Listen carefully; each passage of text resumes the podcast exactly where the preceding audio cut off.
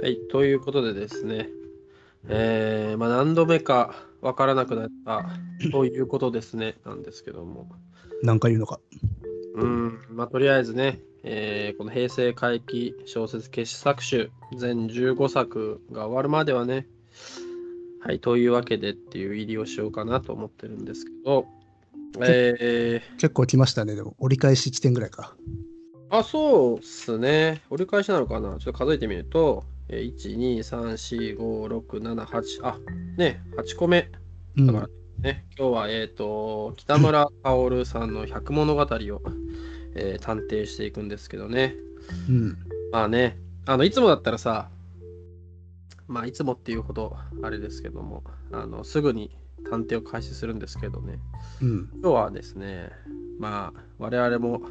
高田文雄のビバリーヒルズを目指してるわけなんでですね、ここはやっぱ北村薫さんのね、情報を初めに話すっていうね、うん。おそういう趣旨になったんですか。高度なテクニックをですね、今からやろうかなって言うんですけどね。まあ、あの、端末にね、まあこれアンソロジーなんで、著者紹介っていう項目があってですね、うんまあそこですね、えーぜひ、まずですね、頭に入れてから入ろうまあ、確かに必要かもね。と。まあ、ななぜ今までやらなかったのかっていうぐらいね、えーラジ全オく触れずに。そう そう。へラ下ジオ手マナーすえ下手すると、うん作者名あんまり言わなかったりするしな。そうね、まあそもそもそうですね、言わないですしね、まあ、まあアンソロジーをししてくださったね、方の名前も間違えてしまうような、あ の、エボ探偵ですよ、あれ堂本さん、名前結構間違えるからな。名前ね、うん。あれでもやっぱ名前覚えるのもさ、まあ才能だと思うしさ、その一度間違えた名前をさ、うん、 新しく覚え直すのもまた才能だなって確かにね、名前は割と忘れる人いるね。忘れちゃう忘れちゃうし一回間違えて覚えたら、もうそれでねなんかもう修正効かなくなっちゃうんだよねうん一度ね、そもうそそうのそそうそうの名前で体が慣れるんだよな、多分。そうそうそうそううんもう名前とかね、うんまあ、人の名前だけじゃなくてねいろんなものの名前がねそういう嫌いが自これはね、でもね、いるんだよ。あの他のこととか全然一切そういうことないのに、名前はね、間違えたり忘れるし人ってのはいるんだよ。いるよね、これはだから多こ分うん違う何かなんだろうね。うん多分ねなんかね脳をねうんスキャニングできるさもう少し未来になったらさあここがねバグってるんだねっていうのが分かりそうだけどまあそんなことを言ってるとですねまたえーまた言っちゃうねねうんあのあそうなんだね全然関係ないですけどこれ今スカイプでね我々録音してますけど、うん録音ボタンを押してない側の方には今何分かって出ないんだねあ出ないよ、そうそうそうそなるほどね。じゃあ、ちょっとドキドキしながらね、時間を逆に気にして、えー始めようかなと思いますけど、えー北村薫、う。うん。まあ、えー1949年、えー偉い人ですね。あうん埼玉県北葛飾郡出身。あー早稲田大学第一文学部卒うん出るなあな、えー高校で国語教師を務める傍ら89年に覆面作家として空飛ぶ馬でデビュー日常の謎ミステリーの名手として活躍夜のセミで日本推理作家協会賞日本の効果の謎で本格ミステリー大賞評論研究部門とバカミス大賞うん。えー文字がむず、えー漢字が難しくて読めないやつですけど、うーん、なんとかという木で直木賞を受賞。なんとかの悲劇うーん、なんだろうね、これ、和紙なのかななんなんだろうなどどどれだろうえっ、とね、著者紹介は506ページ。あ、詐欺ね。詐欺か。詐欺と雪。ベッキーさんシリーズだな。あそうなんだね、詐欺という木で直木賞を受賞。あれだね、あれ、北村薫さん、ターンとかスキップとかも書いてるよね。あそうそうそう。時間ね、三部作みたいな。あれはあのね、どっちかというと、あの、そっちのイメージが私は強かったり。あとあれだねー、はいはいうん、あとあの北村薫さんね、宮部みゆきさんとね、あのーアンソロジーをね、いろいろ組んでて、うそれがん非、常に面白いんですよね。この人は、まあでも一応は本業はミステリーですまあ、ね、ミステリーって感じだよね。まあ、でもアンソロジストとしても結構自分はですね、あのー非常に好きな方ですね。確かにアアンソロジーは多いかもね。に。多い多い。多いしねう、すごい面白いんだよね。ちくわ文庫でね、誰かに話したくなる名短編、ね、シリーズ化されてたり。まあ、慎重でね、愛のギャラリー、恐怖のギャラリー、ギャラリーシリーズなんてのもありましたけど、すごいね、いうい。ん、それ読むだけでだいなんかねもう自分の読書世界がぐわっと広がるようなうんあそこの掃除も作られてる方ですと、この人は、あれかね、あのーいわゆるすげえ大事件とかそういう感じのミステリーじゃない人だよね。まあそうだよねまあさっきもあったけどなんか日常のねうん、だからそうなんしただとろこう。ろから始まる話、最近の若向きだと、あの評価とかがえフォロワーなのかな、うんそのジャンルの。はいはいはいああいう感じのっていうか。うん、まあそうねあ評価ってあれねああ、そう、あの、こ氷菓子のア。ニメになったやつ、ね、そうそうそうそう、米沢さんか。はいはいあのジャンルですよね。そういう系譜がね、あるね。まあそんなね、えーっと、北村かおるさんもね、もう百物語っていうところね、まあ、ちょっとマンションの一室を訪ねしてですね、ディティクティブをしたいなと思っております。えーよろしくお願いしますと。はい。はい、では入っていきましょう。でね、まあ、いつもさ、まあ、まあ、堂本は、初めの方でさ、いや、入りがいいね、みたいな話をするじゃないですか。しますね。ここのところ恒例ですね。でね、まあ、今回はね、まあ、そんな入りはね、みたいなね、 まあ失礼な言い方になっちゃうけど、まあ、そんな入りはね、まあ、私寝たくないのっていう、普まあ、通だよね。このセリフ始まりっていうまのあはセリフさ始まりでね、うこう若い男が、若い女か、ね、酔っ払った女がね、言うんんですけど、うんまあ、そんなに、最近はあんまりないかなセリフ始まりって。まあ、どうなんでしょうね、まあ、最近っていうほどね、あの ーね、我々もなんかこう、網羅できてるかっていうのもあるけど、まあ、ことね、この怪奇小説傑作集で言えば、会話員は実は初めてなんじゃないかなうんねそんな気はするよね。会話員っていうのはさ、うん。あのー多分昔は珍しかったので、おしゃれだと思われていて、僕はね、学校、小学校ぐらいの時にの作文で、セリフから始まると臨場感あっていいよみたいなことを先生に教わって、あーはなんか恥ずかしいなと思った思い出があります ね。そうそういうの恥ずかしいなっていう。早熟なね。ここでうん恥を感じ入ってしまうっていうね。そうそうそれを話す先生も恥ずかしいよ。みたい恥ずかしいよっていういやそういうの恥ずかしいからねっていうなねまあ、いきなりね、あの、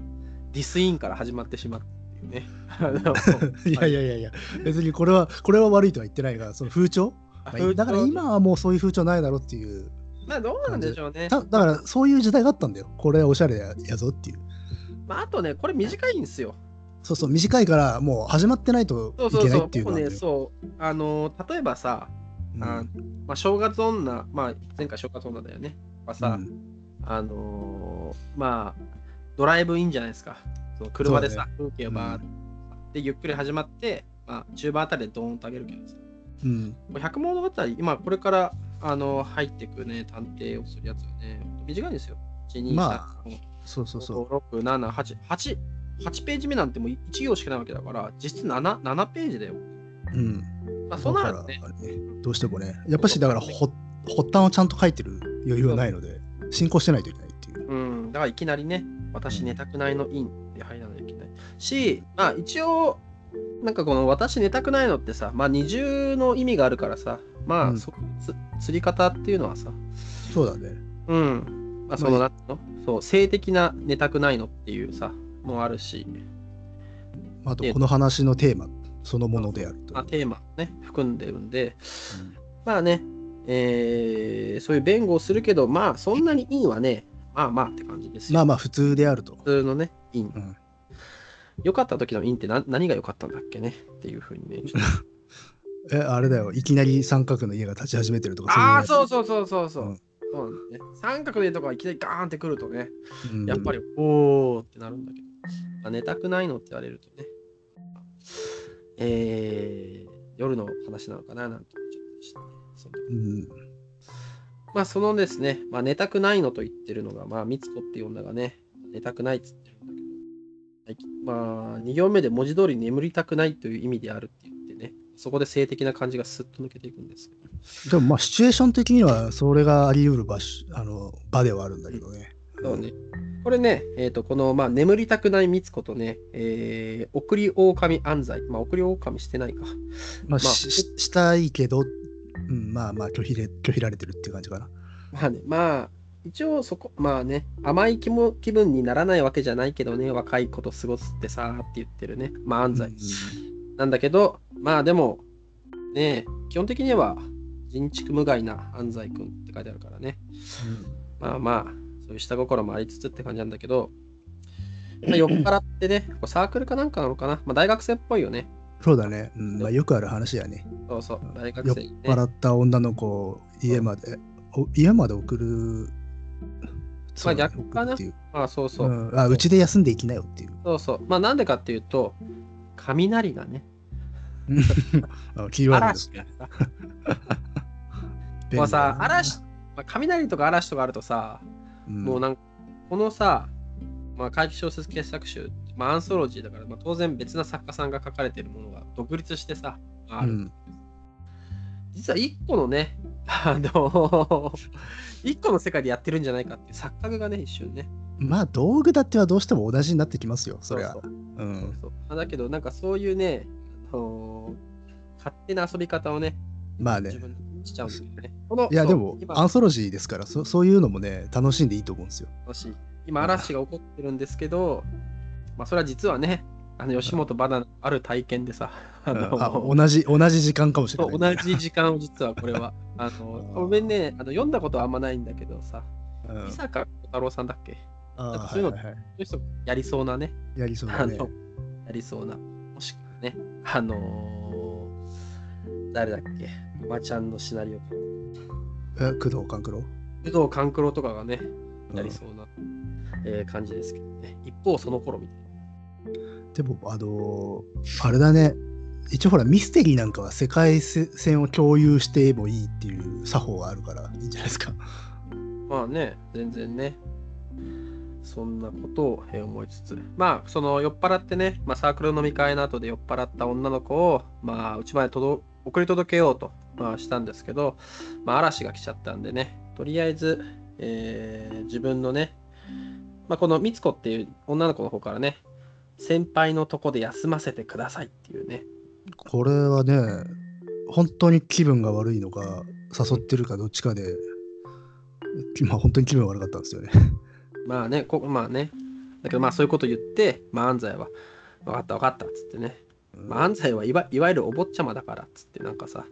至って真面目に後輩を助けようとしたっていうねまあうんそういう話なんですけどでまあ自分のねワンルームマンションにねうんワンルームマンションだよ今はピさあの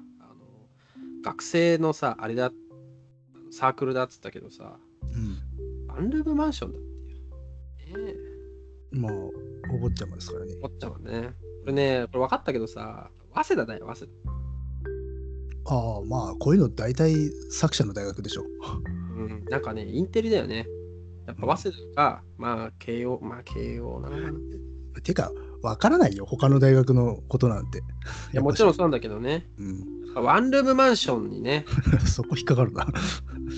でこねワンルームで、かつインテリであると。そ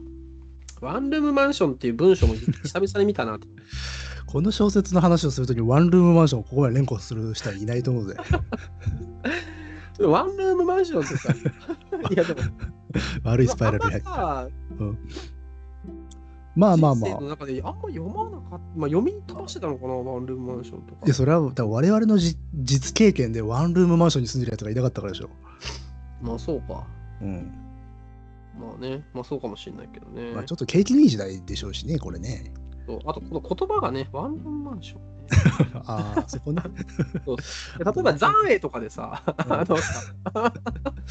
まあ、マンションといえば岡、岡山マンション。そうそうそう。あれはちっちゃいマンションだよね。あれもね、なんだっけ、にえーっと、ね、住んでたの西、西田さんじゃねえや。名前、え前がね、パッと今出てこないけど。 久保さん久保さんだそう、久保さんがね。あの時ワンルームマンションって言ってたからね。まあまあまあいい、まあよ、もういいだろう。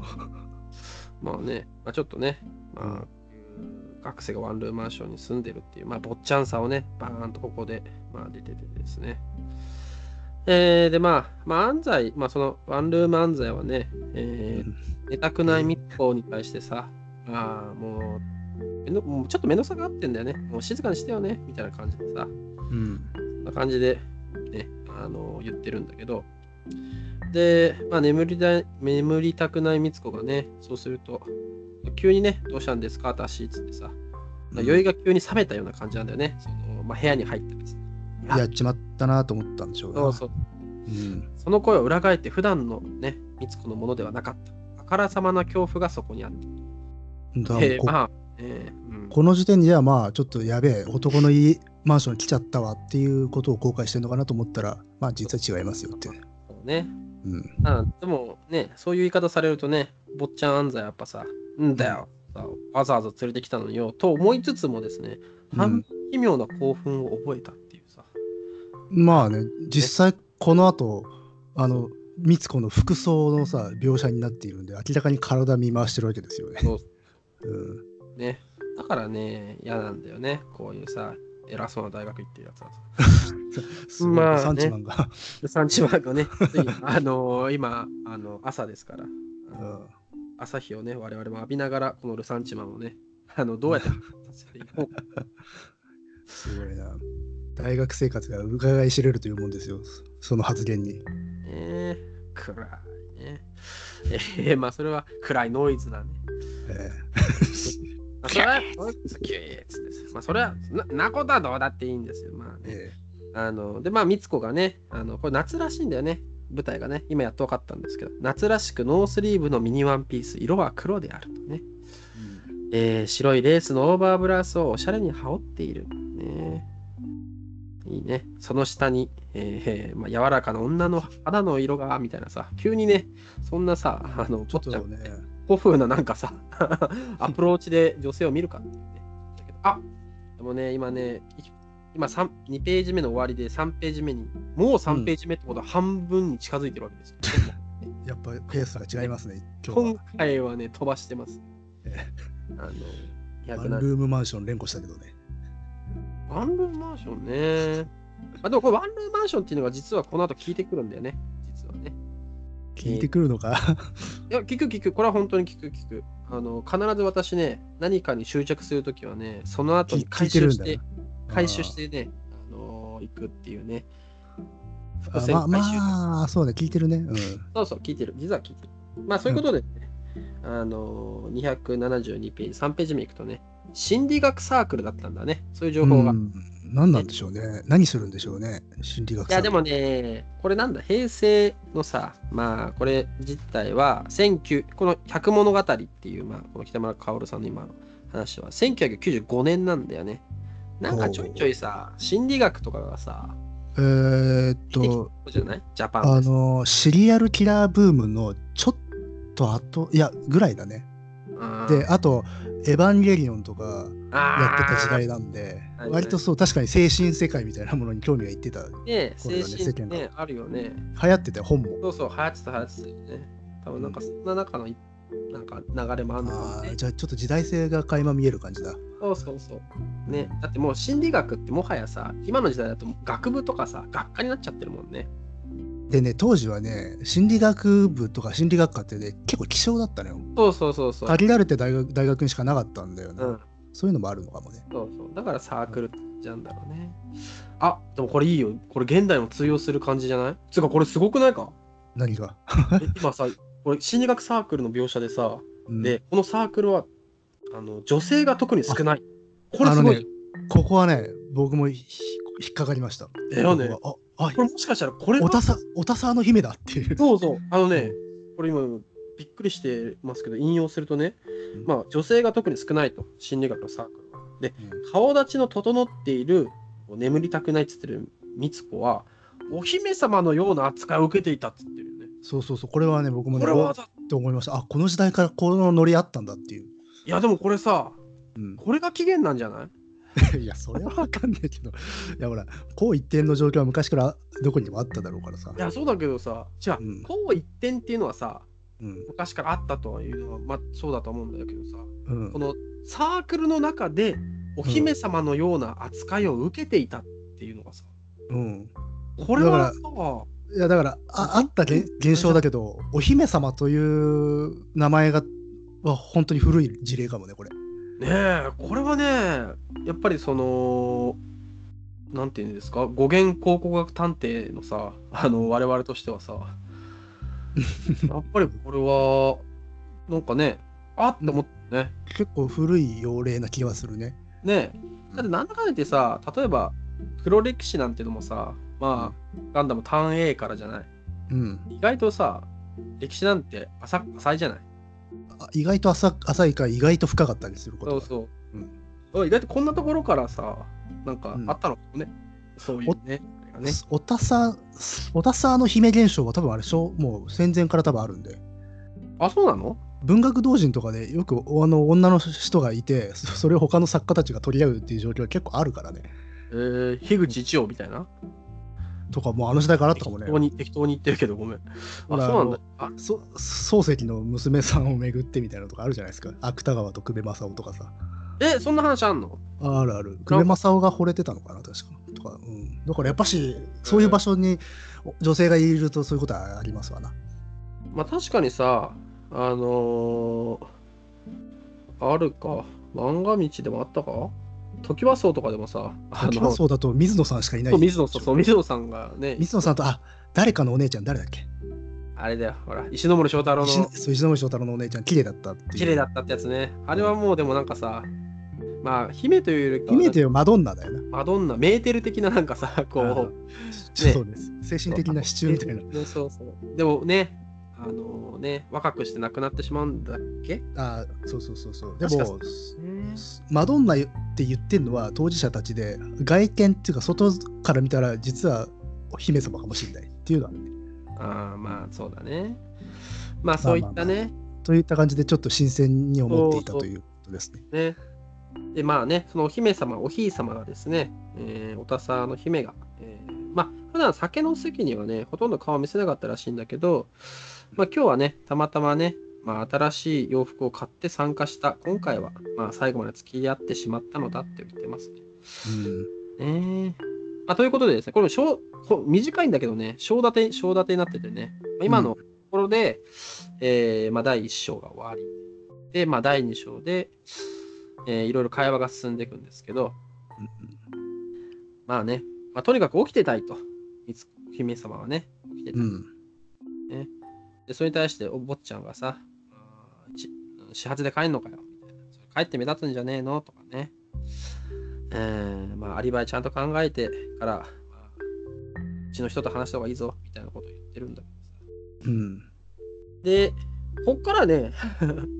こっから ね急ななん、か急ちょっと急展開なんだようね。ーんちょっとね、前振りがあまりにもなさすぎるなとは思うんだけど、とね、ちょっとそう前段で少しそういう会話になったみたいなのを入れときゃいいのになと思うんだけどね。まあ、うんこう一章で、まあ、例えばその、まあ、うん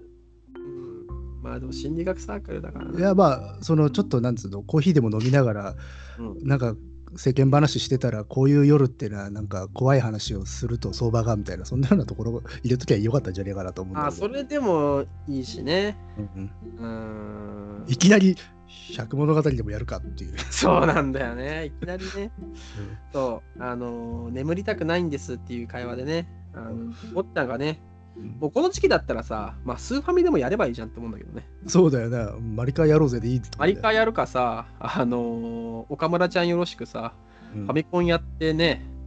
なんか、ビデオでも見ればさ、まあそうね。世界が完成するわけじゃん。フうんァミコンやって、ディスコに行ってさ、それがね、それがやっぱお坊ちゃんたるゆえんか。うん、百物語でもやるか。うん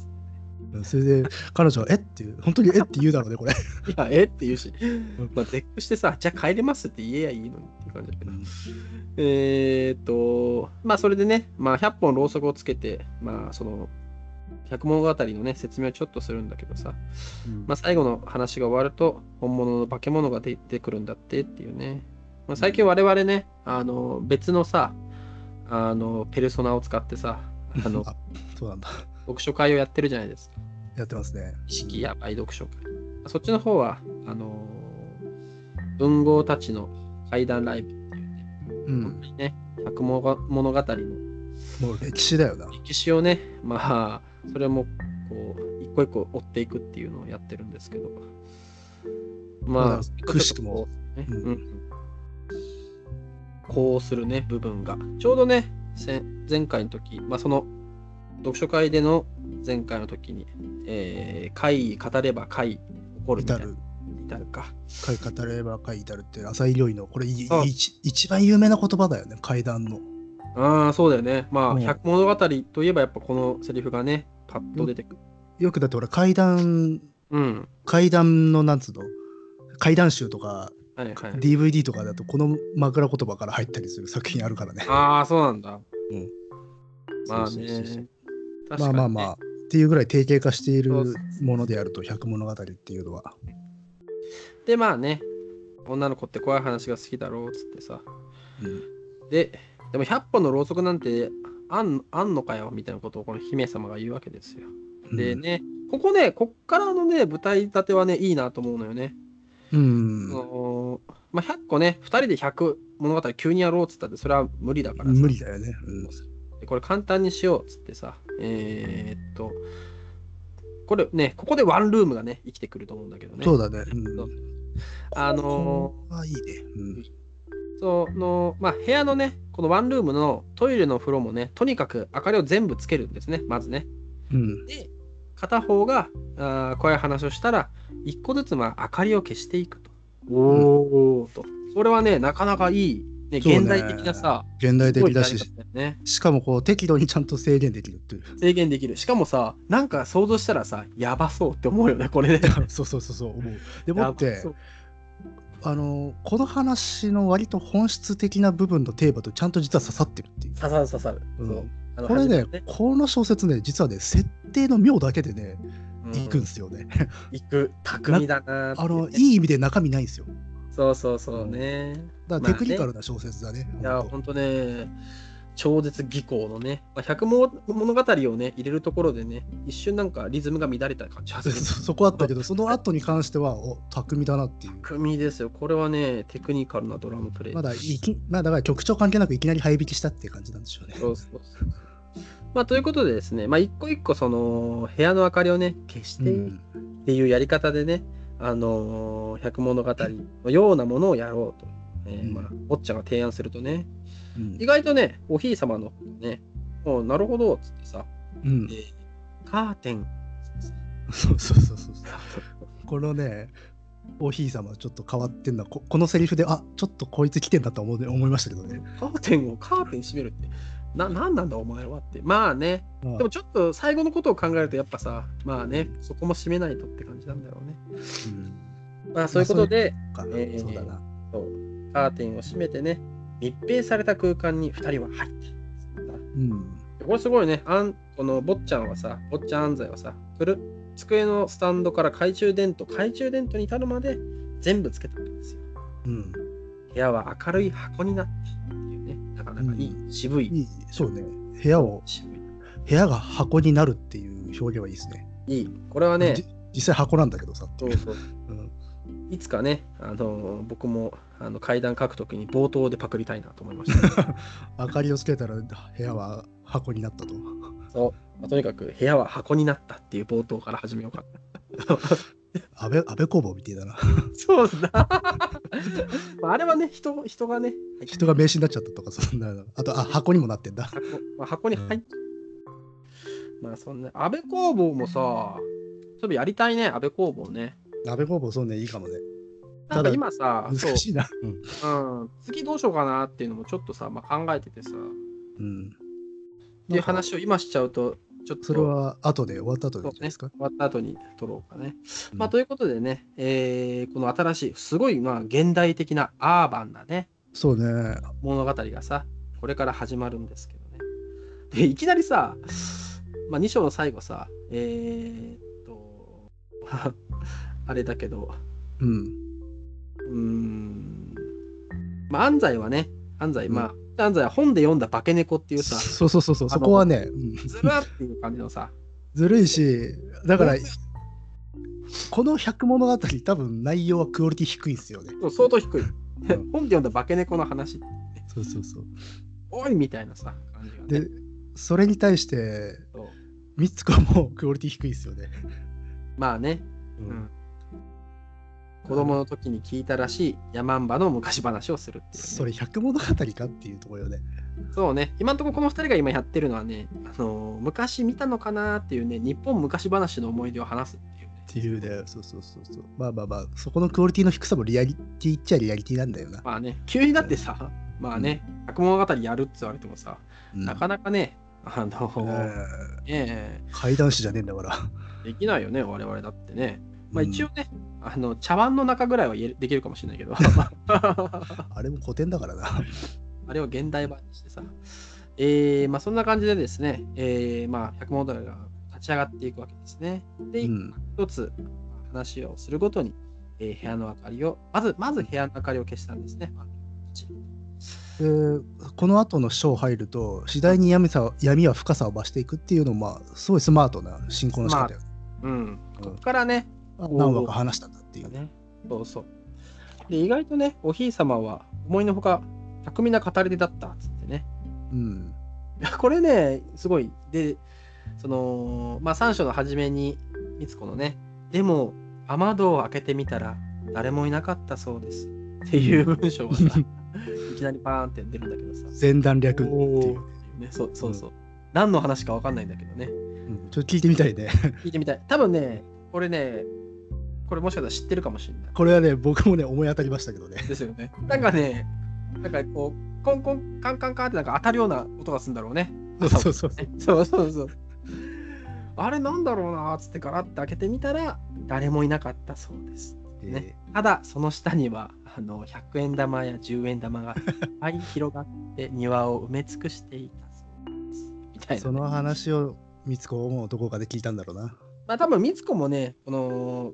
あのお供え読んでると思うんですよね。読んでだってお供えだって1990さ何年だろう4年なのかな多分これより前だと思うんですよね。あーまあ確かに「百物語」を語っ語れちゃうんだからそれなりの素養はあるでしょうねそうそう、だってこの本、このさ、小説、このディティクティブの舞台はさ、1995年のさ、ジャパンで。お供えがさ、あの出版されたのはさ、1991年だからさ、まあまあまあそういうことですよそうそう、だから読んでる可能性はね、あるんですよ。そういうね、このシェアワールド的な展開をね、ちょっとこう、ミツコは見せてるんですけど、まあそういう感じでね、なんかね、ちゃんと階段はミツコの方はできてるっていうね。そうみたいね。そ最初はちょっとお大丈夫かと思ったわ。うんそうそう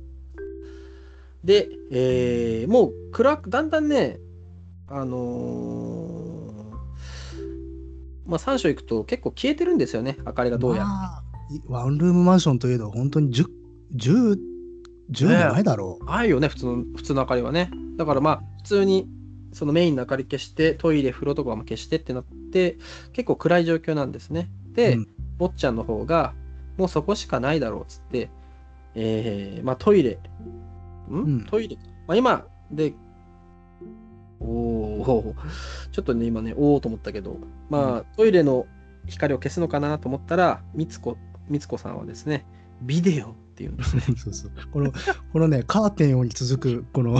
単語、そうそうそうそう。単語シリーズっていうのかな。いいいいんだよね、これ。そうそうそう。ビデやら、だから、いやらしさすら感じるっていうか。オ。ね、だってこれはなんかさ、この後なんかね、あのー、なんていうんですか、幻冬者アウトロー文庫的な さ、エロティズムな世界にさ、あー確かフランス書院かにっていう世界もさ、全然ね、うんいやいや、まあ、あり得るっていう。ねまあ、だってカーテンをっていうところもさ、まあ、これ別の意味が実はあるわけだけど、そうそうさこの時点ではね、おちょっとなんだよ、なんだかんだで、そういうつもりかいってなっちゃうからそね、うそうそうバカな男はね。ねそううんだから思わずね、あのーこれ外で読んでたら一瞬ね、あの周りを見回してね、いや そこまでならんけど、うん、まあまあ大丈ま夫あ、そういう、でもそういうのも込みの、まあ、雰囲気作りはされてってるんだけどそうそう、二重にね、入ってきてますね。ただ、ビデオになってくると、おやちょっと異常かなそうそうそうそううんえ、マジかよって感じでね、 LED の文字もダメかいっていう。そうそうそう、それどうすんのうんで、えーっと、まあ、坊ちゃん安西もね、そういうことならって感じでさ、安西の方はね、友達に聞いたか高速道路の階段をして、 えー、仕返しのように冷蔵庫のコードを脱 ぐと。まあ、冷蔵庫にもなんかね、明かりがあるからね。通電表示のちょっとした明かりが灯ってるから、それも抜いちゃうんだよね。うんうん、お前、冷凍食品どうすんだろうって感じだけどさ。ね、傷んじゃうだろうって、夏場だろうなって、これ。そう夏の話だからね、中にね、まあ、ただ、やまあっぱ一人暮らしかなと思うとさ、まあ、多そん分、缶ビールぐらいしか入ってないのかもな。だし、だし、1995年って、うんまあ、正直、あんま冷凍食品美味しくない時代だと思うんだよね。あそこを考察していくんですか。そうそうそうそう。とかもまああったまありまあ、外食が主だろうと。うん。最近の冷凍食品はね、ほんとすごいと思うんですけど。えー、まあ、飯花、立ち花をね、まあ、あのずっと実はあの購読してるんで、まあ、そういったところがね、なるほどね。ちょっと気になってくるんですけど、ただちょっとさ、冷蔵庫のコード抜くとさ、おいおいみたいなことあるのかなってちょっと坊ちゃんは期待するけど、うん。まあ、おひいさまの方はね、ニコリともしない。うん。まあ、ちょっとだから違うもう、モードに入っちゃってますよねねっていう。えさらにね、みつこの話の方がね、やっぱりなんかね、怖そうなんだよね。そうだよ。次まあ、うん説明しかないんだよ。説明っていうかもう題名ぐらいしかないんだけど、学校の机の因縁話をすると。だから、なだかんだよ、それって感じだよね。らい意図的にこの安西よりもクオリティが高いっていうのは示してるよね。そうそう、まあね、そういう怪異に造形がちょっとありそうなね、まあ、感度が高そうな感じはしてるよね。そうね。そりゃそうでしょ。ビデオっていうセンスだもん。ね、ビデオのね、うん。ねまあ学校の机の因縁話っていうのは何なんだろなんか、なんでしょうね。つ角田二郎的な。うね。でもどう、どうなんのことなんだろうね。学校の机、例えば学校の机を使ってさ、近代一張りにさ、こう、首吊り殺人事件がありましたとかさ、そういうことなん だろうそういう方なのかいや、あれなんじゃないのこの死んだ子の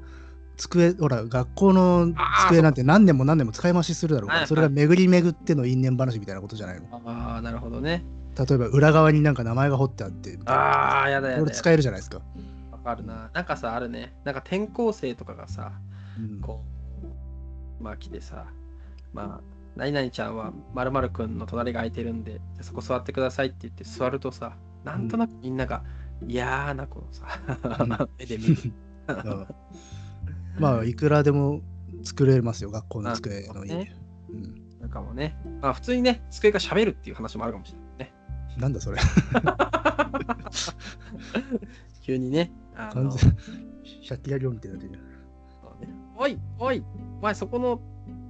なんかテストの答え間違ってるぞって急に机が話しかけてきて、みたいな話もあるかもしれませんけど、そうまあ、そんな感じでね、えーお姫様があー因縁話を終わると、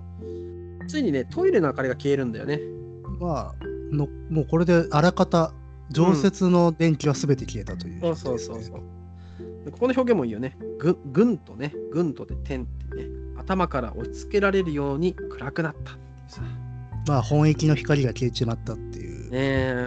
これはすごいよね。だって密閉されたさ、まあ空間は、うん、さっきまで部屋は箱だったんですけど、そこでね、押し込められた2人が頭から押し付けられたように暗くなっちゃう。で最後は足元の懐中電灯っていうこれだからうまいやり方考えたうなまいこれこれ流行るんじゃねえかと思うよねこれはね、流行るかもしれない。パリピがやると喜ぶんじゃねえかっていうまあ確かにね、まあ、パリピの時のね、あの足元の懐中電灯は多分紫色なんだろうけどね。そうそういやもうそれ目的でもいいいいっていうような感じで盛り上がるんじゃねえかな、そう、王様ね、王様ゲームに変わる新しいね、うんあなナウイ百物語がーあるかもしれないね。あの、ホストクラブとかでもね、シャンパンコールの時に百物語っていうね。めんどくせえそうそうあなんかこうね、お前の怖い話聞いてみたいみたいなさ、そういう掛け声でさ。ああで、い一個そのさ、でもいけると思うな。一個さ、その怖い話するたんびにさ、例えばシャンパン取るみたいなさ、ああ、それはできるでしょできるよね。結構、ああんじゃないのだってね、う。シシャンパンョとか、なんかテキーラのショットとかをさ、いっットをさ、飲ませるとぱかい。用意して、うん。そうそうそうそう。これ絶対さ、俺流行ると思うな。ああ、あの、パリピ階段、パリピ階段。パリピ階段。だからパリピもさ、意外とさ、いや、触れ怖ている話は好きですからね。うん、大体だし、パリピだからこそ、なんか触れちゃう怪異とかありそうじゃないあだってほら大体あれじゃないあの心霊スポット行って死ぬじゃないですか、あ、わかるわかる。そういうなんかさ、そのパリピがうんその階段フィールドに行っちゃうっていう話じゃ話もあると思うんだけど、そうじゃなくてさ、うんもうパリピの世界で怖い話ああじゃないなるほどそうかパリピはこれまではどっちかというとあの生贄として使われてたんだけどそうそうそうそうじゃなくてパリピの世界観で起こるそうそうそう階段話そう。パリピがすぐ死んじゃう世界だとさ、あの行き着くところはもうキャビン、映画のキャビンみたいな感じになっちゃうそうからだね、 うん、まあ様式美でやっていかないとクトゥルフがみたいな感じになっちゃう。近例えばいな、近いやつだと歌舞伎町階段みたいなことじゃないかなそれでもちょっと行き過ぎかあそういうのあんだ。でもさか、現代の階段知らないんだよね。実は階段系っていうのさ。俺歌舞伎町ってしあの自然死じゃない人が死んでる人いっぱいいるんであの町はやっぱしえー、そうなの、町の特性ならではの理由でねえーだから大体ほら自殺ですよなのであそういういわゆるちょっといなんていうのか歓楽街ものっていうのはあるんだけどそれよりももうちょっとライトなとこだよなもっとね、そう、もっとねなんか場所を移した感じのね、ナイトプールでね、みたいなさ、うんナイトプールで、 ま、毎日毎日、なんかカメラにさ、必ず映ってるあいついるよね、みたいなさ、ああのそういうね、あの子いつも浮き輪で一人で浮いてるけどみたいなそうそう、あのき、あのね、時代ド時代遅れドの金髪のさ、みたいな感じのね。ああまあそれはどこかにはあるのかもしれないけどねね、パリピなんていうのをね。でも、あかん、もしかしたらさ、でも平成怪奇小説傑作集さ、これボリューム1じゃないうん ?3 あたりに来るかもね。ああ若い若向きというか時代性があるや時つをね代がそうナイトプールうんなんかうんの中でみたいなさ。ただ作者がそれに精通してるかどうかだからなあーどうなんだろうね、新しい作家知らないけど、まあ、ナイトプールをこうさ、覗くと、 あナイトのプール好きやななんか見たこともない武士がいてさ、あんた、ここやつっつってさ、飛び込む。ナイトプール武士す そう。げえな次の日さ、あのー知らないなんか武士がさ、あのナイトプール の中からボワって出て。なんか池田隆の歴史みたいだな あ、そうなの歴史ってあのあれ池田隆のあのミュミュージシャン池田隆って誰だっけ ちょっと、あれだよバタードッグのマザードッグちょっとス俺ーそパーれバわタかーんないドッグ まあいいやうんいやそのなんつうの現代と日本史をはいはい無理,、無理やりこじつけたような歌詞でっていう あ、あるんだ。そうそうそうそうなるほどね。ちょっとその話もね、 あのいやこの、このディテクティブが終わった後にね、 あの全然関係ないからな全然関係ない。まあ、とにかくですね、まあ、そんな感じでもう、あの、坊ちゃんとお姫様の間にはですね、足元のその懐中時計しかないわけですね。懐中懐と、もう懐中電灯懐中電灯。んまあ、ところがですね、 えー、とお姫様がね、うんこれもいいんだよなこれはやって、電話があります。そうそうこれはいいこれだからもう三段論三段落ちっていうのかなそうカーテね、ンをビデオ電話がありますこれはねコメディですよいやでもこれね、いや怖いいよ確かに、うん怖い怖い怖いし、今まあ三段落ちだって言われてハッとしたけど、うんでもよくあるよね、そのさ、あの国語のテストでさ、カーテン、ビデオ、電話で、えー話を作りなさいみたいなのあるじゃん、ああ三大話ね、うん三大話。それでね、これできたのかもしれないね。 ああ確かにでも三大話って基本ですからねまあね、3枚のお札しかりってことでね。ほら日芸とかのテストにも出るからねあれ、そういえばさ、うんいや、まあ俺たちの大学のテストもなんか似たようなことやらされた気がするな。まあ、そんなことは、まあ、まあまあまあまあまあいいや。っていうことでですね、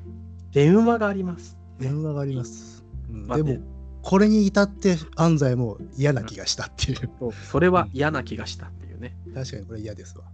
でもなんかさ、そう、まあ、唯一ね、まあ、外界と連絡を取る手段っていうのもあるしね。まあそれもあるよねあうんだし、まあね、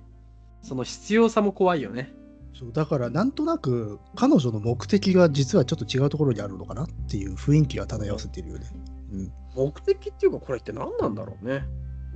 やっぱしか、まあ、完全な闇、まあさっき言ったように通外部との通信の途絶とかもあるんだろうけど、完全な闇を思考してるってことでしょ、これ。ね、でも思考する、まあ、この後ね、それがなどうどうなっていくのかってもあるんだけど、まあ、それでね、えー電話をですね、えー抜いたんですね。うん、で、もう安西はね、もう、まあ、お坊ちゃんの方はもう、早口に小話をして、もう電電話機のコンセントを抜いたわけですよ。うんで、本当に残されたのが懐中電灯だけになったと。うん、でさあこれこれでこいつだけだぞっていうそうそうそうそう。で、言うとここですよね。うん、で、えー会談が始まるんだけど、ちょっと僕はね、あの咳をしてくるから、ちょっと、ちょっと待ってもらっていいですか。咳をしても一人。えー、とでここで美津子は風と首を巡らし「そうですね」と満足そうにいいっていうこの満足そうにというのはね気味が悪いっすね。うん、なんか、うわ 何してんですかねあの人。いやー、結核がね、ちゃうやろ。血だみたいな、そうね。まあでも、ラジオやってるとね、どうしてもね、えー、喉の方がね、やっぱ回語れば、かい至る。書いてある。やっぱね、急にね、喉がね、ぐっと苦しくなりましたからね。やっぱ来てるんですね。うん、いやー、やっぱ来てんじゃないかな、冗談抜きで。これね、ほんと命がけでやってるようなラジオです よ。ちょっとね、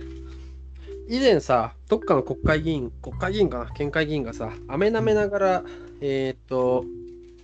なんだっけなあ、ーあ議事堂行ってなんかさ、うん、わかんないけど、ディスられてたっていうのを見たけどさ、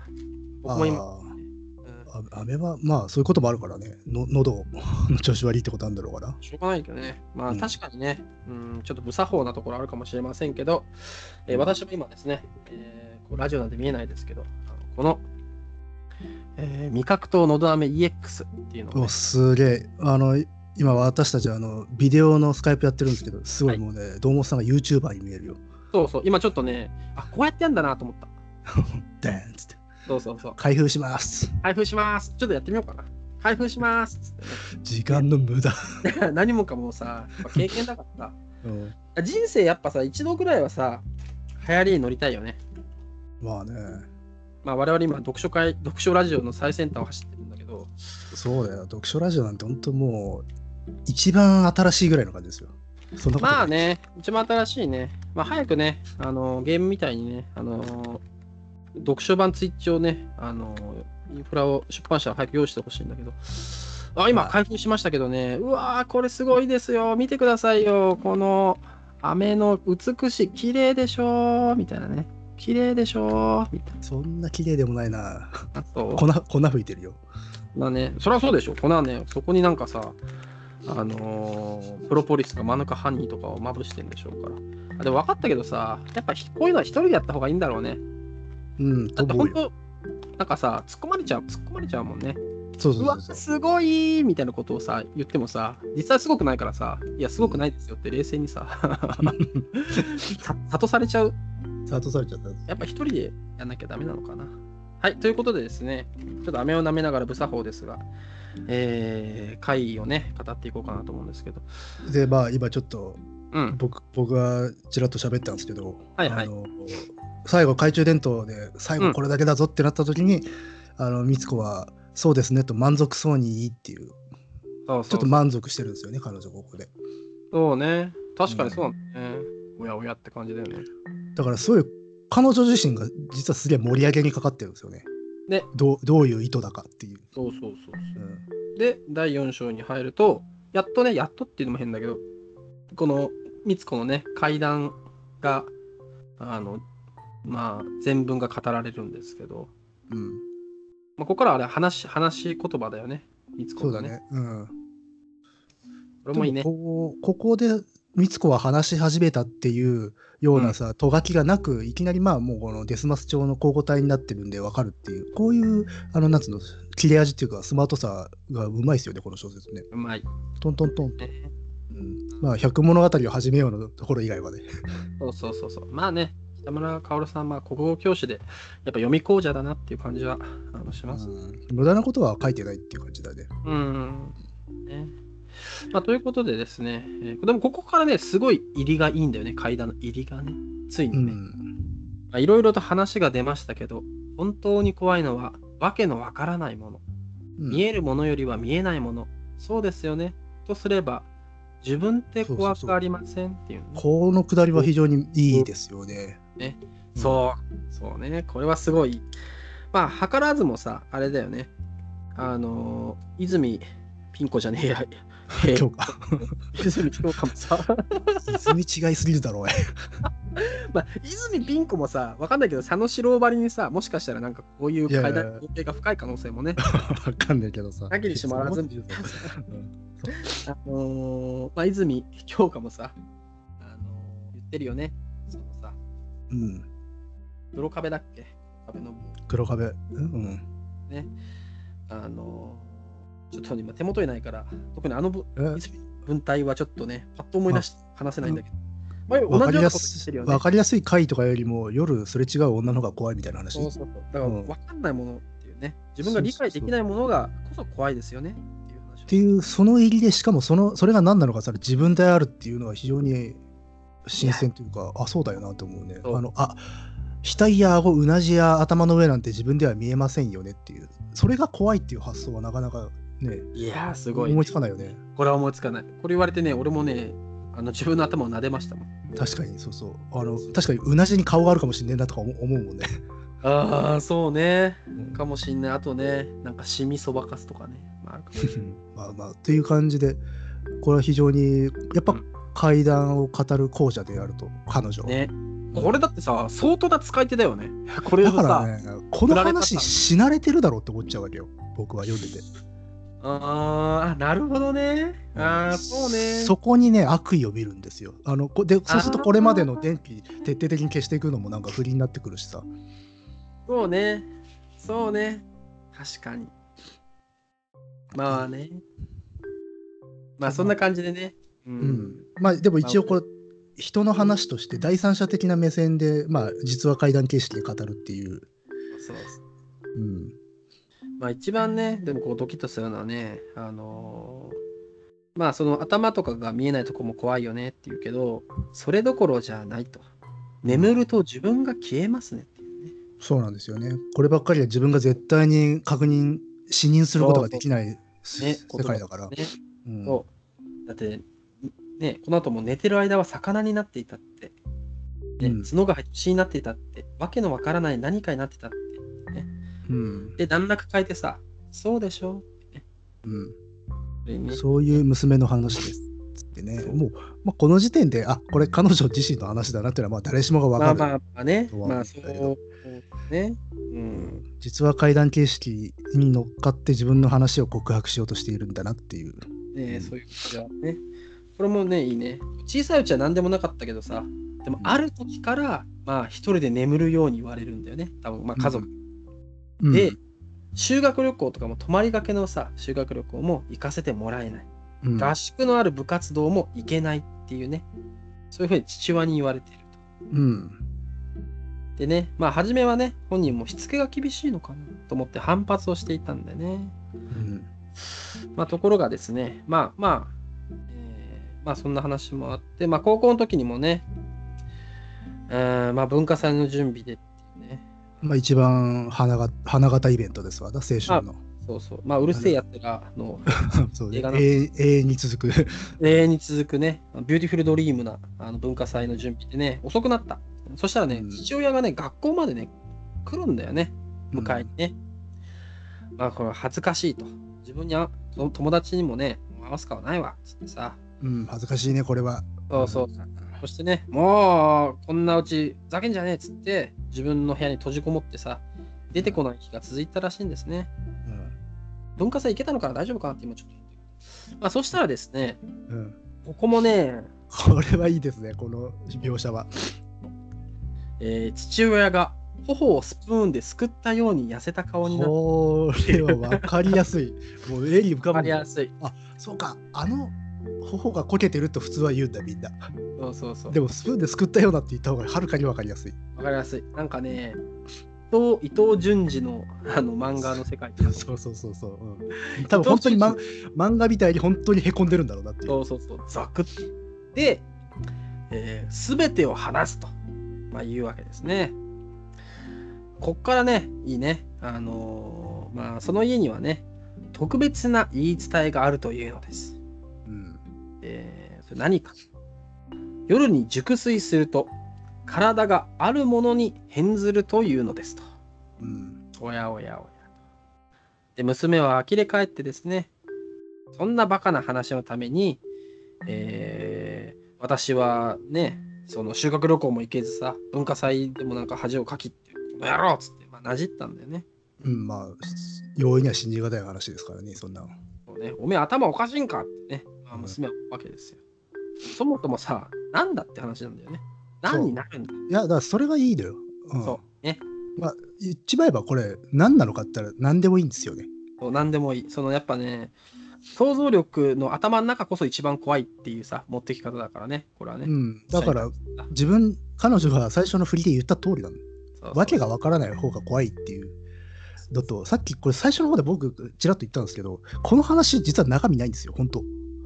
ああ、そうね。側、側とか様式の巧みさだけで話成立させてるっていうすげえテクニカルだ。なので、彼女が夜何になってるかはマジでどうでもいいですよね、これ。まあそうね。だし、まあそこを想像するのが怖いんだよね。そうそうそう、そ読んれは勝手にややれれば大丈夫なのでっていうで、それが多分一番最良の怖さだからっていう。でそうそう。やっぱね、想像しちゃうのが一番怖いよね。なんだってそうだけどさ。まあそういうことでね、えー何になるんだてめえっつってさ、父親に詰め寄るとですね、まあここら辺は積み木崩しみたいな感じだったんですけど、えーところが父親はですね、あるものとしかうんわからない。自分もそれが動く音を壁越しに聞いただけだって父親も言うんだね。うん。おやおや気。気配みたいなもんってことだね。父親もね分かってないんだよね。音しか聞いてない。でも音聞いただけでやべえって思うよ。何かにさ、そんだけの音ってすごいよな。なドチャーとか。なんだろうね。ぬるぬるぬるなのかさ、分かんないけどね。ポンポンポンポンポンポンなのかね。わかんないカラカラカラカラとかね。あー、怖い。カラカラ。まあそんな感じでね。まあまあまあ、そういう、そういうことができると。まあそれがもし私のことならと娘は言いました。うん。そうそう。私のね、ことなら子供の頃、母の実家に行ったことがあるじゃないか。ね、で父親はそれにね、答える、えーこの家の娘が一人前になってから起こることなのだ。ね、男にはそういうこまあまあまあ、つまり所長以後ってことですよね。と、うーん、まあそういうことなんだろうね。まあ、うん、そういう、いそうわゆるでしょ。いわゆる告げの赤い花っていうまあまあ、そうね。うんで、まあ、この父親自身もね、そんなことあるわけなかろうもんと思ってたらね、まあ、子供、まあ、この娘がね、話の中の娘が、まあ、ちょっと大きくなった時に、背筋に氷の針を通されたような感じがしたそうです。うん。でこれはいけないと。母に部屋を別にしろと言ったそうです。ねあーいいね。まあ、母にもね、そのね、これは、 これはすごい。母にもね、あのこういう理由で、えーっと、まあ、言い伝えの話をして、えー部屋は別にしろって言うんだ言うんだよね。だけど、あの母親はさ、いや、あはは、な何言ってんだ、あうんん、たばっうんけ、いやつってだからまあ結局その本当日一緒のに寝ちゃうんだろうね。うん、子供とね、一緒に寝てしまうだからこの省略よね。と、だから文章的には、まあ、言い伝えの話をしたそうですっつって母は一生に不死そしてその夜から正気を失ったそうですっていうねあの一緒に出たとか全然書いてないんです書いてない、書いてないんだけど、多分そういうことなんだよね。この経線だけで全部はしょるんだけどそのはしょり方は非常にやっぱ切れ味がいいんでいいね面白いですよね面白い。うんスパッとね、暫定剣っていう感じでね、ケース。だからこれぞ短編だよなっていうら、うん、本当そう短。短編の良さというか短編で必要な資質だよねこれ、そうね。うんこれはすごいね。このね、怖い。だから見たわけよね母は見ちゃった。体験しちゃったわけだね。まあ、だからなのだと、まあ、父はね、苦渋に満ちた顔で言います。うん。まあまあまあ信じられる話ではないけど、じゃあ自分はメデューサでもなってんのかなみたいなね。そんなことを言う。お1時間経ちますうっそ呼びすぎやでマジ で今日さ、こっち側さ、時計、その録音時間の表示がないから。そうそうあ、そうなさんの30分ぐらいで終わるかなと思ったんだけどねねえ意外と30分で終わるよね。まあまでもワンルームについて話したつもりないんだけどね。まあワンルーム連呼しとったわあ、したけどさ、したけいど、だ脱線が多かったなもう前回もそうだったんだけどまあまあまあ、とにかくそんな感じで知って、はいまあ、で正気を失っちゃう。うん。失って、でも彼女はそんなのね、容易には信じがたいので、うんそう、今はビデオがありますっていうね。ああ、なるほどね。ここのね、心の語りも巧みなんで、この人やっぱしね、怪談師ですよ。怪談師なんだね。だって、開業して、そう、今はビデオがありますっていきなり言い出すっていうね。ああ、そうね。なので、この人は話し慣れてますよ、この話。ね。やばいな。で、まあ、自分の部屋にカメラを仕掛けて、うん。寝てみよう。うん。もうそれは誰だって考えつくよね、それはね。うんうんそしたら、しかし、眠りに入ったところで、娘は立ち上がり、カメラのスイッチを切ってしまうのでうん。す。ああららららららら。だからあれだねあの、うん目覚まし時計仕掛けても何度仕掛けても自分で消して寝てしまうのひどい版ですよ。そうねこれでもさ、ちょっとね、あの甘いなって実は思ってるんですよね、私。いどうや、だったら、あの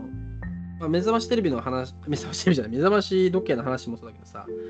あのー例えばパズルが解けないとさ、うんあのー切れないスイッチとかさ、今、あ文句あるじゃないですか。あはいはいはいはい仕掛けをね、仕掛けをさ、いっぱい講じとけばさ、うん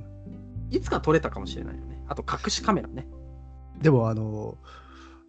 仕掛けを仕掛けてそれ全部解除していく様が映ってるのも怖いよな。怖っ確かに怖いそれの方がより怖いだっていうだから怖い長編だったらそれできますよ。確かにうん、それでそれこのむしろ異常性が高まるというか確かにねまあ怖い、まあでもとにかくダメなんだと、ううん記録ができないとだねそれで信じたとうんまあでもここ説得力あるんでそこまでしちゃうぐらいいい異常なことが自分に起きてるとなればまあ親父の言ってることにも信憑性あるかなってなっちゃうよねっていう。ねうん、まあねまあそういう話がねあってですね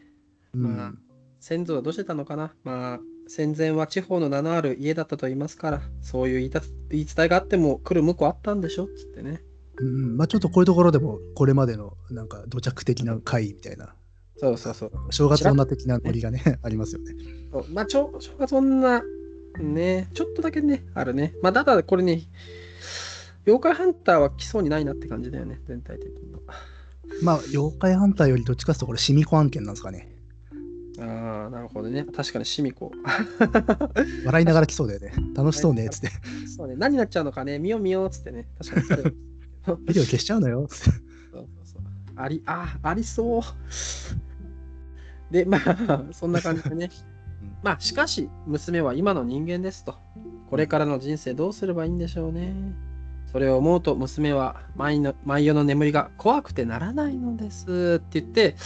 まあ、第4章のね、階段が終わりますよ。うん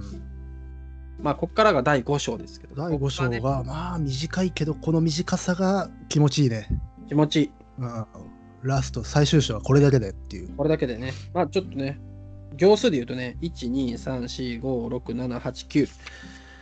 10、しかも開業もあるからだいぶ短いですよ、文字数もね。まあ、文字数はさすがに数えないですけど。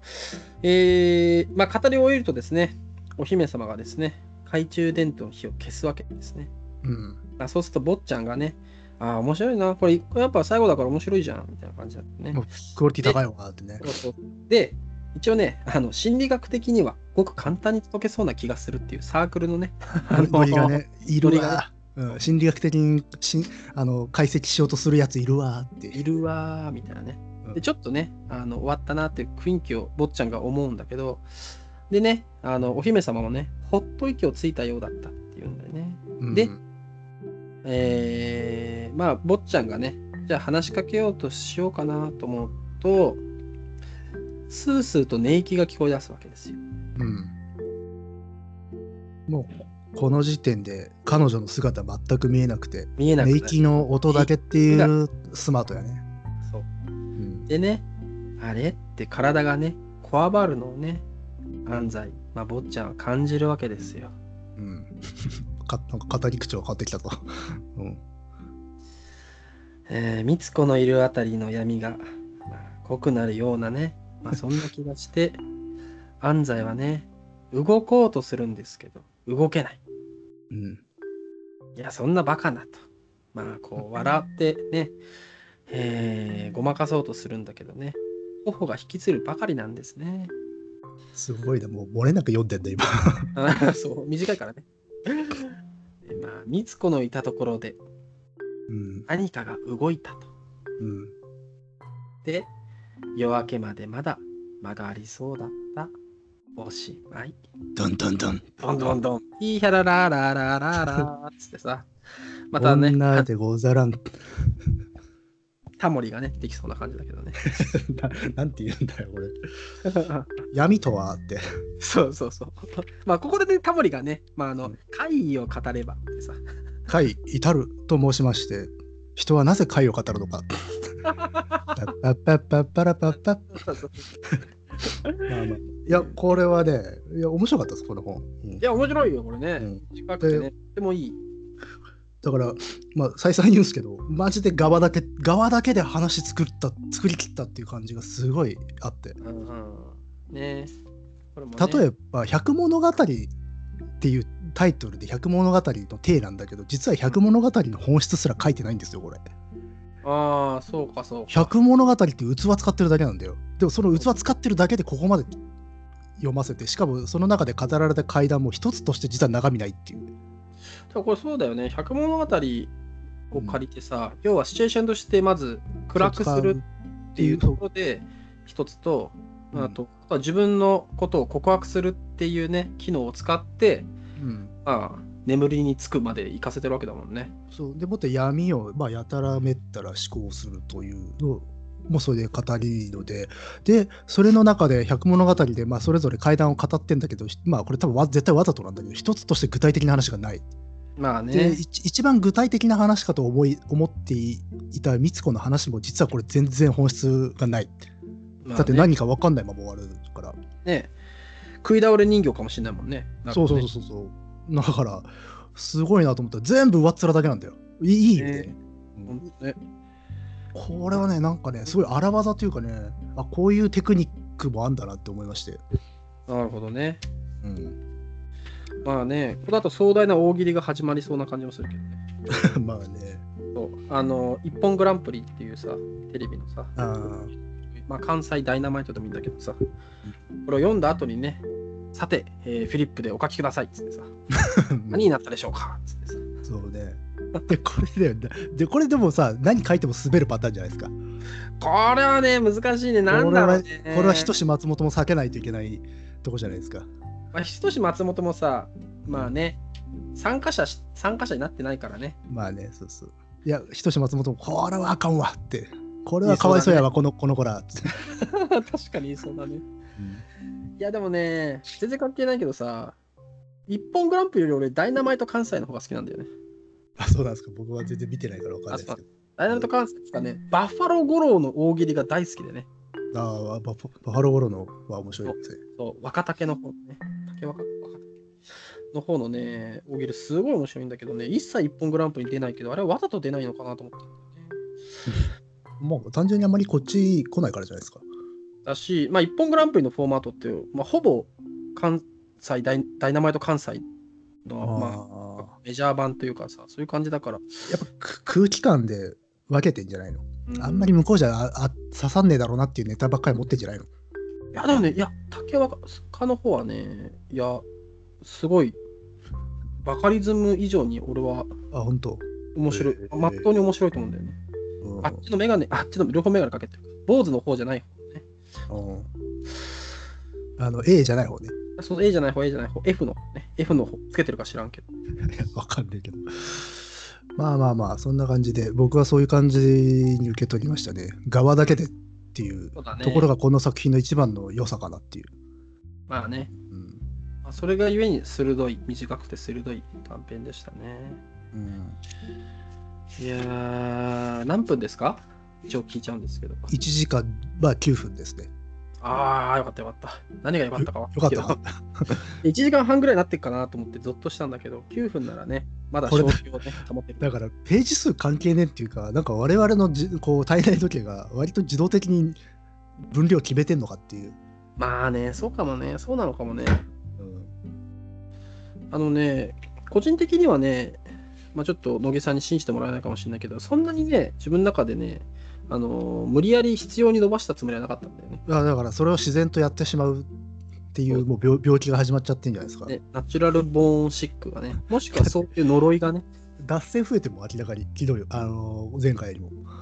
あ、そう、うんまあそうね、まあそこら辺脱線の感じは、まあやっぱ多少短さの中だから、まあちょっとはやってもいいのかなってあったのかね。いやいや、うん、とっていうのを自然とね意識せずやってで今これも脱線じゃないかと多分聞かれている人は突っ込んでいるはずです。 あ、そうなんだ。まあまあいいじゃないですか。そうねまあそんな感じですそうがだ、堂本さん的にはどうでしたこの作この小説は。うん。まあさっき言ってたけど、まあうまいなっていう感じだよね。うまいし、うんやっぱりね、あのーその百物語をね、まあ現代に置き換えたときに、部屋の明かりを消していくっていうのはね、うんこれはうんだから多分このアイデアが最初にできたんじゃないかなっていう気がするな。あこの後もそういう話ってあんのあいやいやいやこのこの話をパッと思いついたというよりかは「百物語」を今やったら伝統とか電気でやるのかなっていうアイディアからこういう話書いたのかなっていう予感がそこのうなんつうのうまさでひ引っ張っていける持っていけるっていううん、うんそうね。やっぱ、ででしかもさ、あ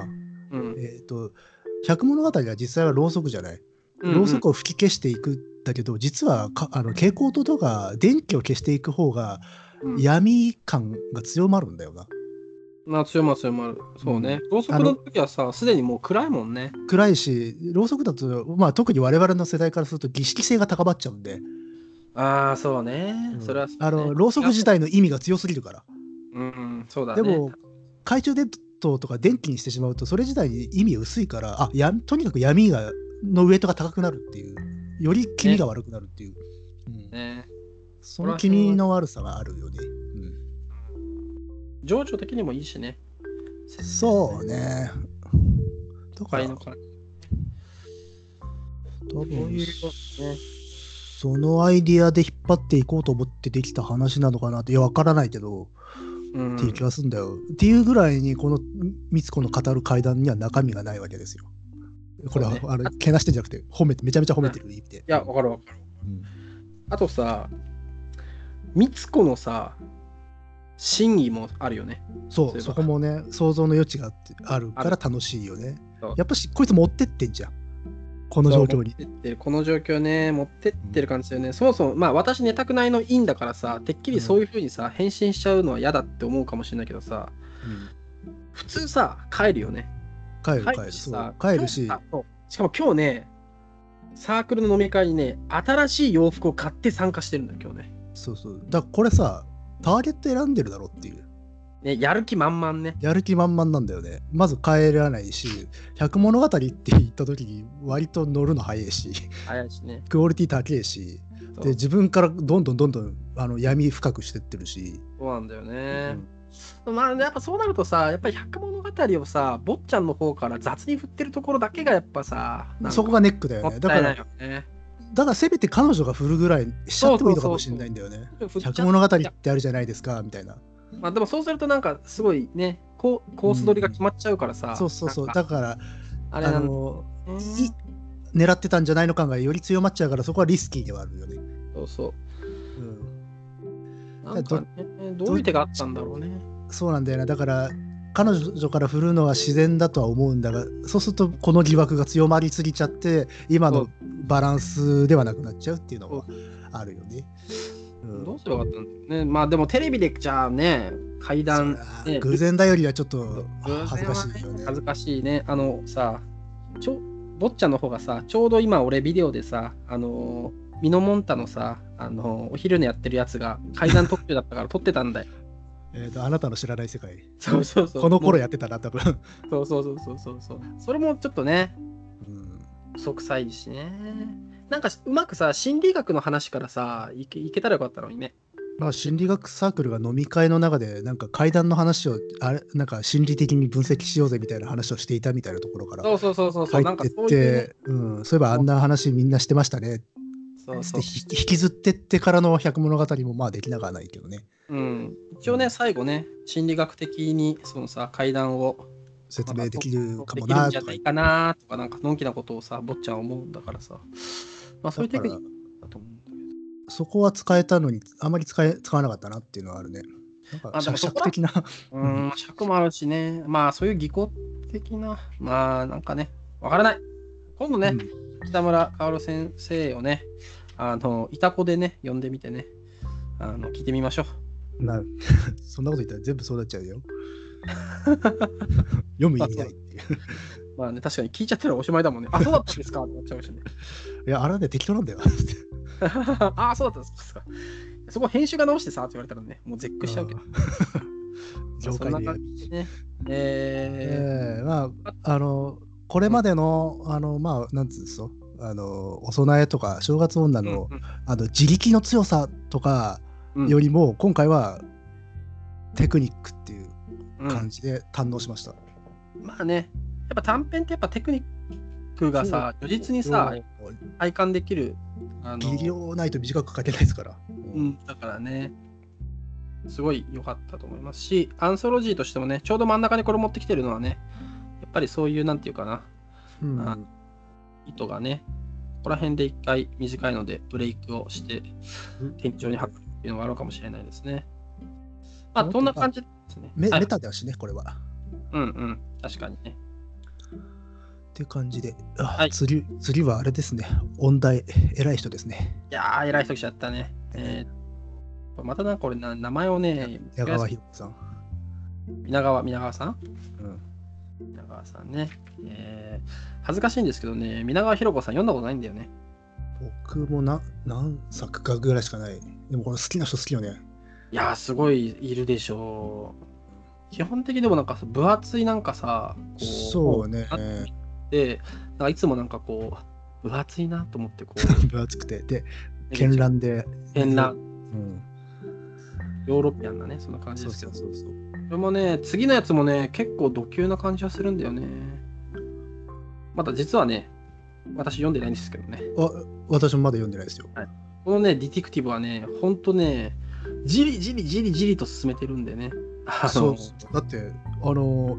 一個取る前に読んで、取ろう。読んで取ろうみたいな感じになっちゃってるからね。最初そんなつもりなかったんだけどね。そうそう。あ、そうだ、そうだね。割とバーッとまとめて読んでいこうかってなってたんだけど、ここのところ一作一発撮りみたいな感じになって、そうね。あのねノノー打ち合わせ、ノー編集、ノーミュージックでやってるっていうね。そうなんですよ全く いきなりスカイプつないでじゃあ喋ろうかっていう感じなんでね超ストロングスタイルで、何の打ち合わせもしないっていうね。まあ、我々ほどね、長くバンドをやってるとね、大体はそういう感じでね、あのそうクリックオンだけでやってますから。はい、ということで、まあ、そんな感じでいいですかね、今日はね。そうですねえということで、えーとまあ、ディティクティブした結果ですね、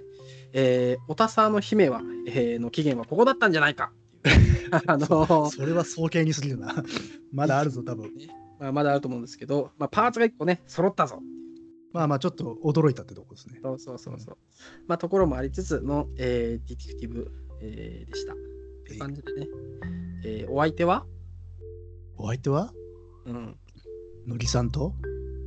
えー、堂本でした。それじゃあ、さようななんだそれら。 え切りましょうはい。